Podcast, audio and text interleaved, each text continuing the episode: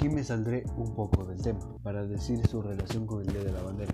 El gobierno municipal de Xuxupindi rinde homenaje a nuestro símbolo patrio, bandera del Ecuador, a nuestra tricolor radiante que nos combina como una sola nación y representa el valor, la grandeza y la soberanía de nuestro país. La historia de la bandera del Ecuador data del 26 de noviembre de 1860. Gabriel García Moreno, entonces jefe supremo de la República del Ecuador, estableció mediante decreto ejecutivo que la bandera nacional estaría compuesta de los colores amarillo, azul y rojo. El 7 de noviembre de 1900, para reafirmar la decisión y establecer el 26 de septiembre como Día de la Bandera, el Congreso Nacional dispuso, mediante decreto legislativo, que el pabellón nacional será sin alteración alguna el que adoptó el Ecuador, desde que proclamó su Día de la Independencia.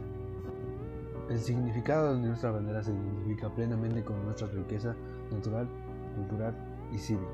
Así lo determinan sus colores, el amarillo, que es el doble de grande que el azul o el rojo.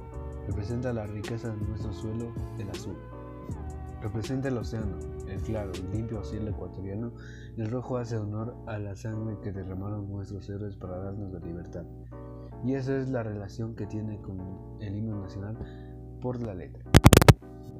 Que fue escrita para mandarnos este mensaje